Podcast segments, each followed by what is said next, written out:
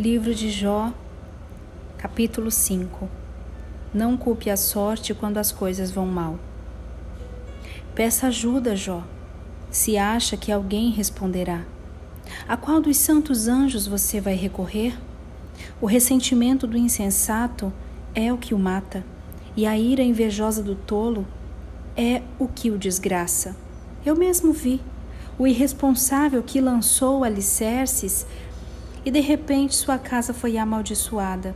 Seus filhos estão do lado de fora, no frio, maltratados e explorados, e não há ninguém para defendê-los. Famintos moradores de rua saqueiam suas colheitas, esvaziam o campo, levando-o até os espinhos, insatisfeitos com o que têm. Não culpe a sorte quando as coisas vão mal. A desgraça não vem do nada. Os mortais nascem para a desgraça tão certo quanto faíscas voam para cima. É uma bênção receber a correção de Deus. Se eu fosse você, correria para Deus e me atiraria em seus braços de misericórdia, pois Ele é grandioso em seus feitos, são inefáveis, não há limite para os seus milagres. Ele dá a chuva sobre a vasta terra, envia a água que rega os campos, ele levanta o humilde, dá segurança ao aflito, ele desfaz os planos do astuto, que não alcança o resultado pretendido. Ele apanha o espertinho em sua própria trama. Seus planos são varridos como lixo. Fica desorientado como se fosse lançado na escuridão. Não enxerga nem para pôr um pé na frente do outro. Mas Deus salva o oprimido das conspirações de morte e do punho de ferro. Assim, o pobre tem esperança, enquanto a injustiça é completamente destruída.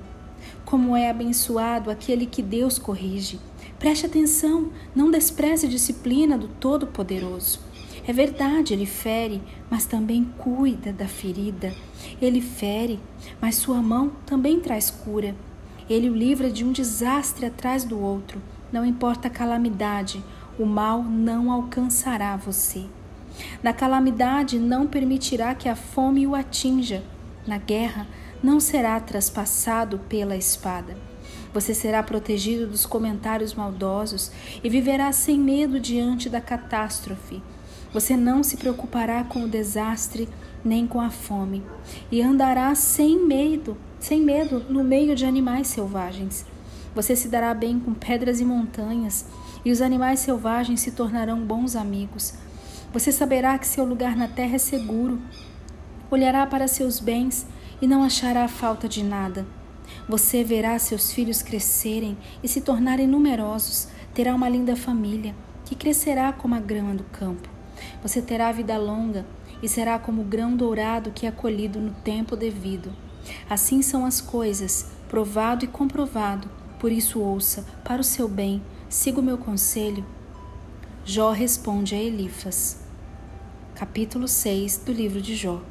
Deus despejou tudo em cima de mim. Jó respondeu: Se a minha aflição pudesse ser pesada, se pudesse empilhar toda a carga de amargura, seria mais pesada que toda a areia do mar. Não é de espantar que eu esteja berrando como um animal que vai para o abate. As flechas do Todo-Poderoso estão cravadas em mim e tive que suportar todo o veneno. Ele despejou tudo em cima de mim. Jumentos urram e vacas mugem quando ficam sem pastagem. Por isso, não espere que eu fique quieto. Você vê o que Deus fez comigo? O sofrimento é tanto que não consigo comer nada. Perdi o apetite, meu estômago está embrulhado, sinto-me totalmente rejeitado. Além dos meus limites, tudo o que desejo é resposta de uma oração. Um último pedido a ser honrado se ao menos Deus me esmagasse e acabasse comigo de vez, teria ao menos a satisfação de não blasfemar contra o Deus Santo, antes que além dos meus limites eu seja levado. Onde está a força para viver, para manter viva a minha esperança? Que futuro eu tenho que me faça querer continuar? Acha que sou resistente como pedra? Acha que sou de ferro? Acha que posso me erguer por mim mesmo? Ah, não me restou força nenhuma. Meus amigos, Alguém desesperado pelos amigos deveria ser amparado, mesmo que desistisse de confiar no Deus Todo-Poderoso. Mas meus irmãos são como ribeiros no deserto.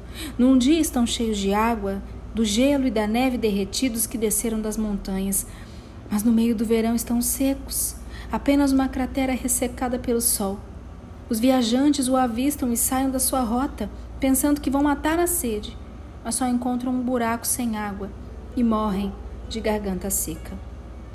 As caravanas dos mercadores de Temã esperam achar água. Os turistas de Seba anseiam por uma bebida fresca.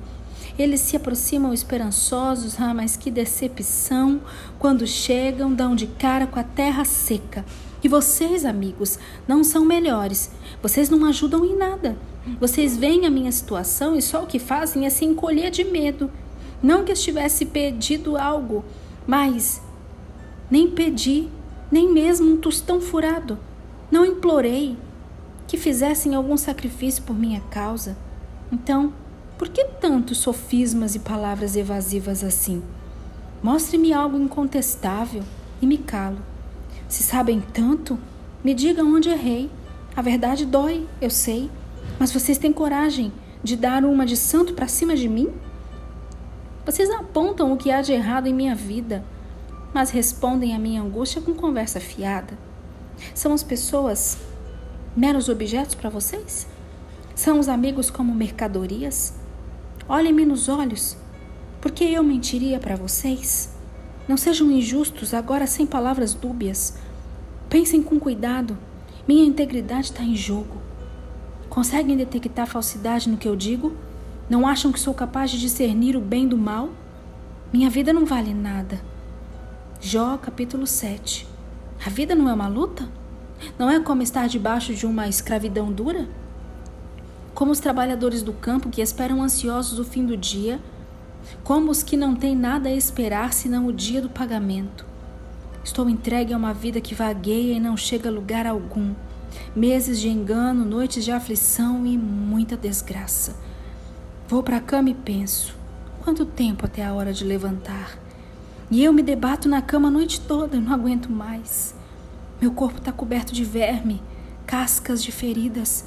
A minha pele escama, está dura. O pus não para de vazar. Meus dias passam mais rápido que as mãos do mais hábil tecelão. Prosseguem até o fim, sem esperança. Deus, não esqueça que sou apenas um sopro. Estes olhos viram pela última vez a bondade. E vocês já viram meu fim. Continuem olhando, mas não restará nada para ver.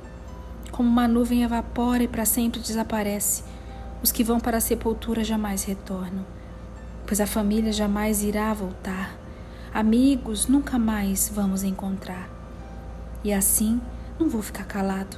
Vou dizer em alto e bom som: a minha queixa contra o céu é muito amarga, mas honesta.